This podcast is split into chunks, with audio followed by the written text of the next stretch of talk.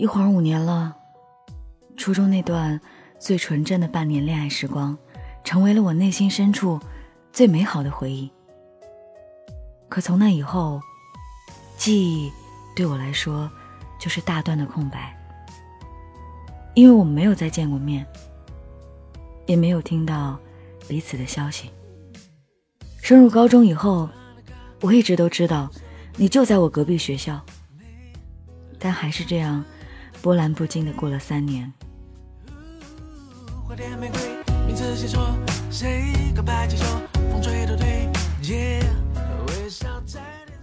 高三紧张备考的时候，我从后桌女生那里听到了一个故事。她说，她弟弟打篮球的时候认识了同年段一个很棒的男生。那个男生告诉他弟弟，自己心里一直记挂着初恋。可是，已经时隔太久，没有重修于好的可能。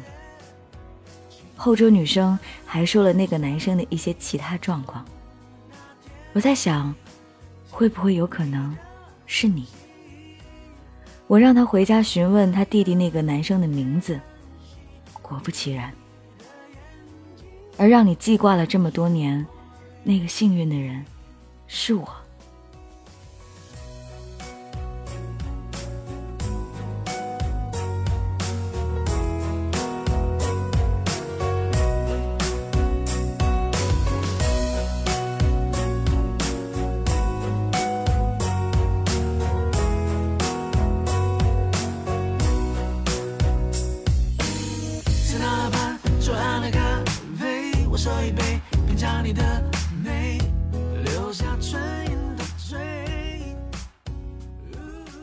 我以为你早已看待我如同陌生人。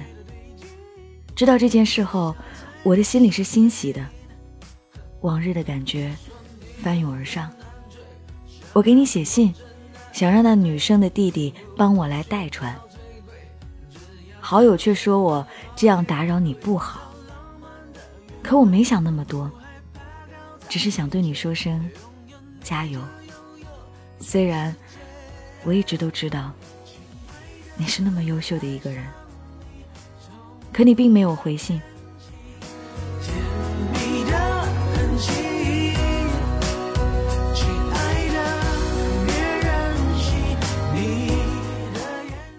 高考前的一个月，某天下午，我忍不住偷偷去了你们教室，当然也事先向别人打听好你所在的班级。我带了一张我最爱的陈奕迅灿烂的笑容，就是那张照片，把它悄悄地压在你课桌的书下，还趁你回来前给你打好了热水。因为当时你们教室还有稀疏的几个人在，有点不好意思，只想快点走。再说我愿意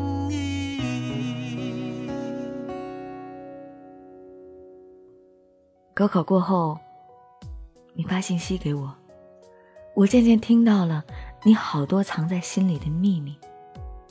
原来，在高一的时候，你就曾经在周末潜入我们学校。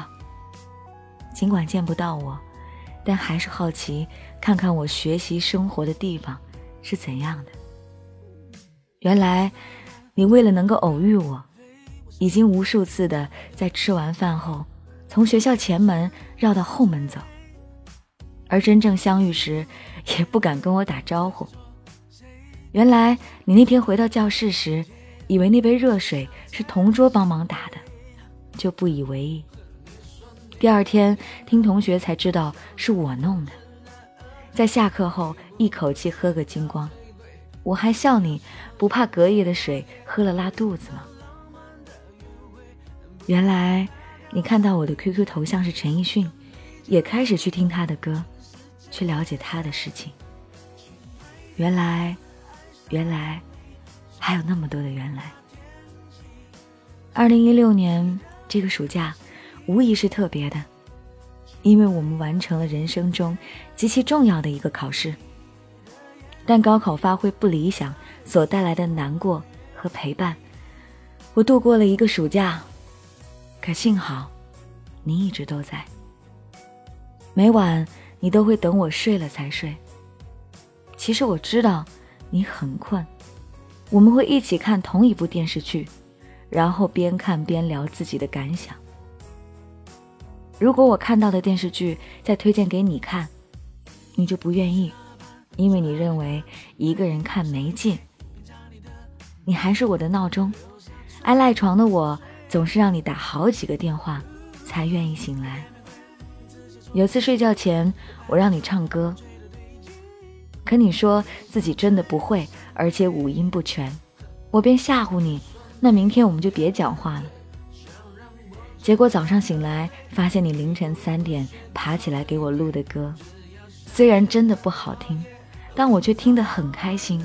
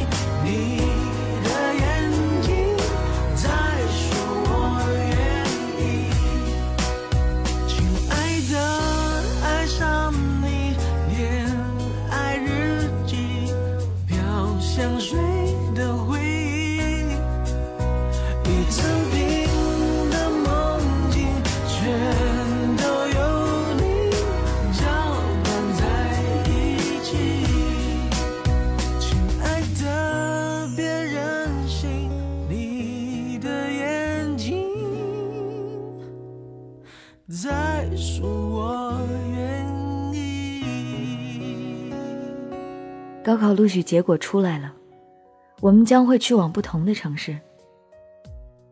谁都不知道啊，以后的以后，我们会是什么模样？要开始经过社会的磨难了，也要开始再遇见一些有趣的人了，也要开始尝试做一个不一样的自己。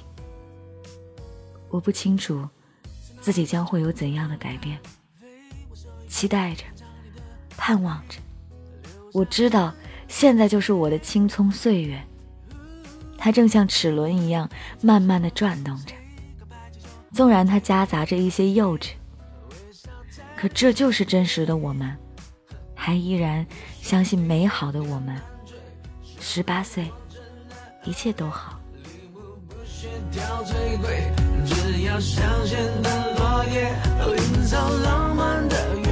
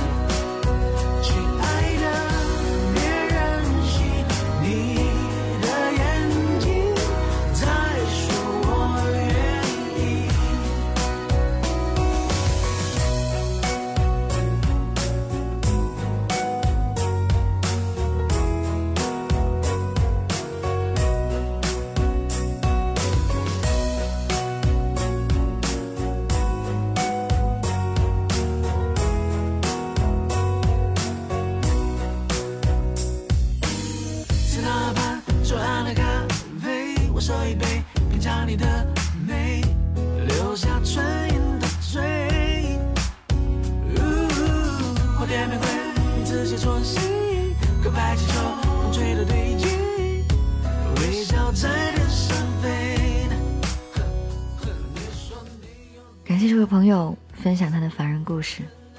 十八岁，多么美好的时光！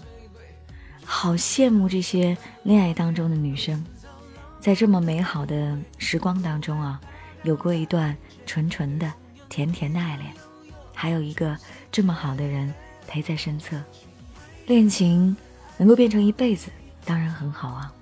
如果能成为一段很难忘的回忆，当然也很好啊。祝福你们。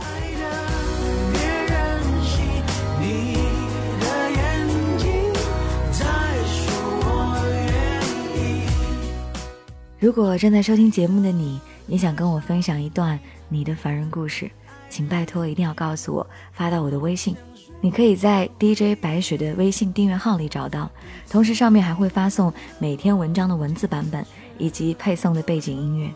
这就是今天的凡人故事，明天继续来给你讲故事。亲爱的，别任